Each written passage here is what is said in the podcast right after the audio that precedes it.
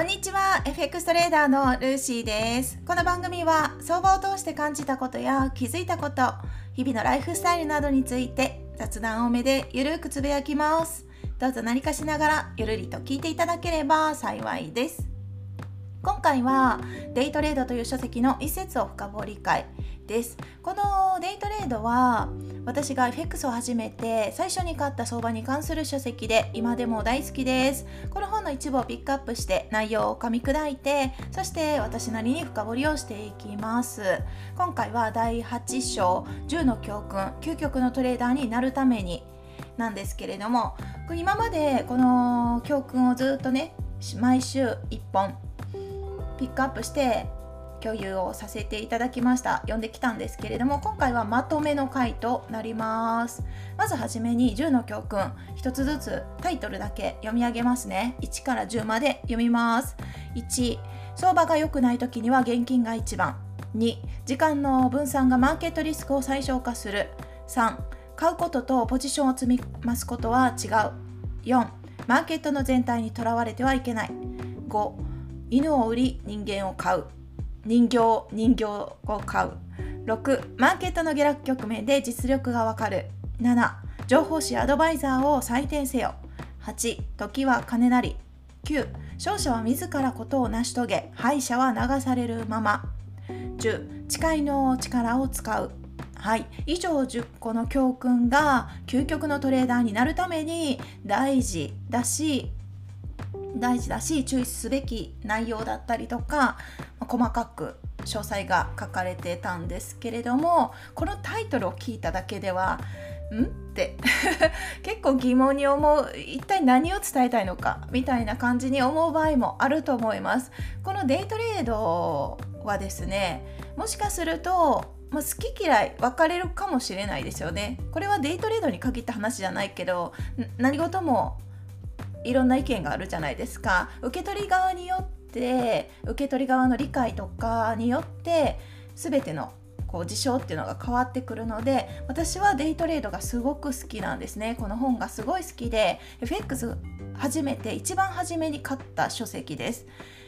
その時のそうそう先輩トレーダーさんにおすすめをしてもらってこれいいよって聞いて初めて買いました。で読んだ時にあもうこれだって思ったんですね。そこからずっと好きです。もうこのデイトレードだけで勝てるって。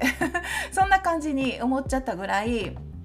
そう私はねそんな感じに思ったぐらい自分にとってはすごくぴったりでいいなって思う書籍だったんですね。それでこのポッドキャストでも約1年ぐらいですかね1年間ぐらいをかけて毎週1本デイトレードの回としてお話をしてきました。でこの10の教訓を今回まとめていきたいんですけれどもそうタイトルだけを聞いても全く理解できないですよね。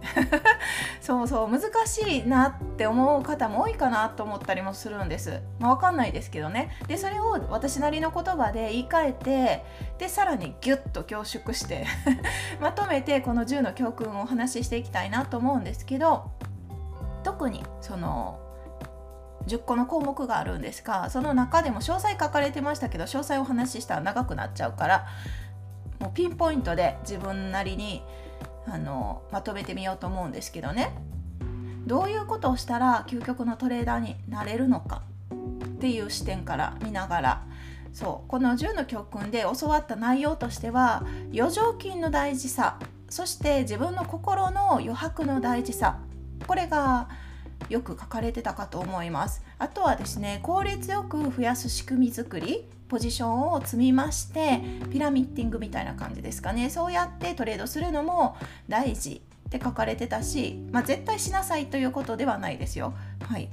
ではなくって、まあ、効率よく増やしていくこともできる仕組みなんですよっていうことが書かれてたしあとは損切りの大事さはもう何度も幾度と 出てきてますよね損切りで方向転換をしていくっていうところだったりあとは相場での勝ち勝ち負けって絶対あるじゃないですかトレードをしてると必ず勝ちか負けになりますそれが利益でも大きい利益でもそうどれでもそうなんですけどどちらかの結果が出ますよね。で相場での勝ちっていうのは自分のトレーダーの実力っていうわけではなくってあくまでも相場に助けられてるっていう考え方それもこの10の教訓で説かれてたんです。これ私すごく自分にとってはいいなって思うポイントでもちろん相場が今トレンド相場なのかレンジ相場なのかそれを見極めるのはトレーダーの経験値実力っていうことにもなり得るかもしれないけどトレンド相場にさえ乗っかれたらある意味上昇だったらどこで買っても最終的にプラスになりやすいし下落相場なのであればどこで売ってもある程度負けにくい。っていうのがありますよね。それが相場に助けられてるっていう考え方。そう常にトレーダーがではなくって相場の相場が正しいという考え方。これ私すごい、うん、好きな考え方なんですよね。であとは発信されてる、ま、情報誌だったりアドバイザーで今回のこのデイトレードには書かれてましたけれども今で言うと SNS での情報発信とかですかね。そういうところそういう発信をされてる方の、まあ、参考にするポイントは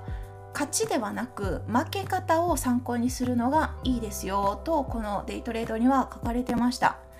どうしても FX を始めたての時は特にだと思うんですけどすごい爆撃だったりとか大きな金額が出てるうんと YouTube だったり。そうそういうのに目が行きがちじゃないですかね。どうだろう。まあそれは人それぞれの、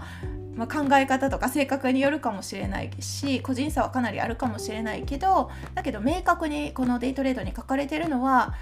買ってるであろうトレーダーさんのどこを参考にするかどこに注目をして学んでいったらいいのかっていうのは勝ち方ではなく負け方。どういう負け方をしてそしてトータルでどうやってプラスに持っていってるのかそこが大事ですよって何度も説かれてました。あとはですね、まあ、質より量っていうところですね。とにかく量をこなせと。そうそんなことも書かれてたし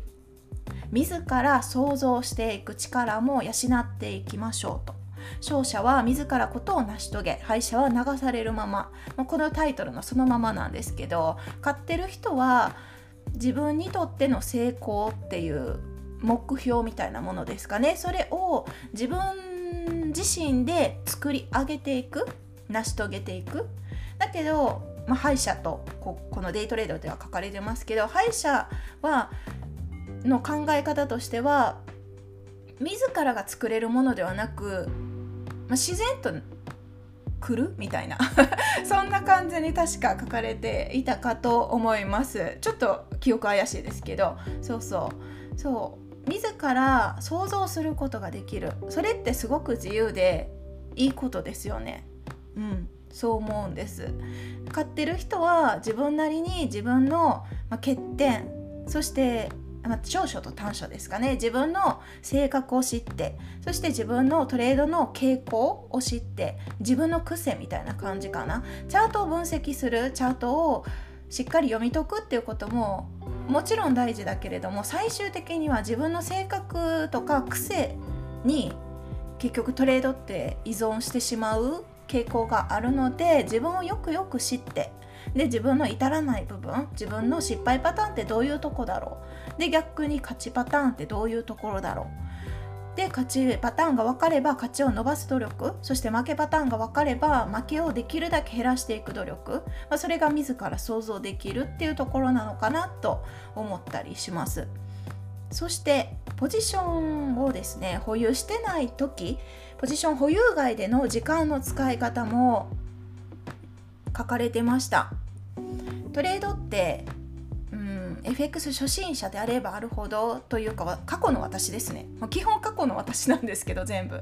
そう。過去の私はですねポジション保有してる時がトレーダーの仕事だって思ってたんですね。だけど実際はもちろんそうなんです。利益を上げるっていう意味ではもちろんそう。だけどそれ以外にも実はやることっていっぱいあって検証作業過去検証の作業だったりトレード記録をつける。そして記録をつけたならばどこで負けてるどこで勝ってるとか自分なりの自分のトレードのトレード履歴で分析をしていく。自分を分析していくって感じかな。だったりとかうんもしストレスが溜まってるのであればそのストレスを解消していくだったりとかそうポジションを保有してる時以外の時間の使い方で最終的にトレードで大きく勝ち続けられるかどうかっていうのが決まってくるのかなって思ってます。もう今ではポジションをもうエントリーする時点で結果ってほとんど決まってるんじゃないってぐらいに思っちゃってるんですね。それぐらいポジション保有外での時間の使い方は非常に今の私は大事にしています。で最後ですよ。最後は誓う。誓うっていうことです。誓いの力を使いましょうというタイトルなので自分がどうしていきたいのかどういうトレーダーになりたいのかどういう未来を描いてそのための FX での稼ぎだったりとかですね。FX でお金を稼ぎたいっていうのは FX の目的だとは思うんですけれどもだけどお金を稼いだその先使い道ですよね。そこをそこがある方がほとんどだと思うんですね。もちろんお金を稼ぐっていうのが目的でもいいと思うんです。そうどちらでもいいんですけれども自分なりにこうしたいこうなりたいっていう気持ちがきっとあるからこそ今の現状に、まあ、不満不満じゃなかったとしてもですけどだけど今の現状に満足してないから FX をやってる方がほとんどかなと思ったりするんです。私はそうなんですね。今後こういうことをしたい。そのためにお金が必要。だから FX というスキルを身につけてる、まあ、そんな感覚なんですけどそのために自分はどうしていきたいのかっていうのを誓っていく。それが、まあ、言葉の言霊みたいな感じで最終的には実際達成できるようになっていく脳を操るって感じかな。そうそうそんな感じに。だから今ちょっと長話が長くなってきましたけれどもこのね10の教訓で一番初めに出たトピックが相場が良くない時には現金が一番、まあ、これこの中で書かれてたのは、まあ、余剰金の大切さが書かれてたんですね。ざっくり言うと。で最後のトピック10個目が誓いの力を使う。はい。だから自ら誓っていきましょう。こうなりたいと誓っていきましょう。一番初めと一番最後を見てみるともう私なりのまとめで言うとですねやっぱり余裕っていうところと自分がこうしていきたいっていう目標を立ててある程度余裕を持った状態で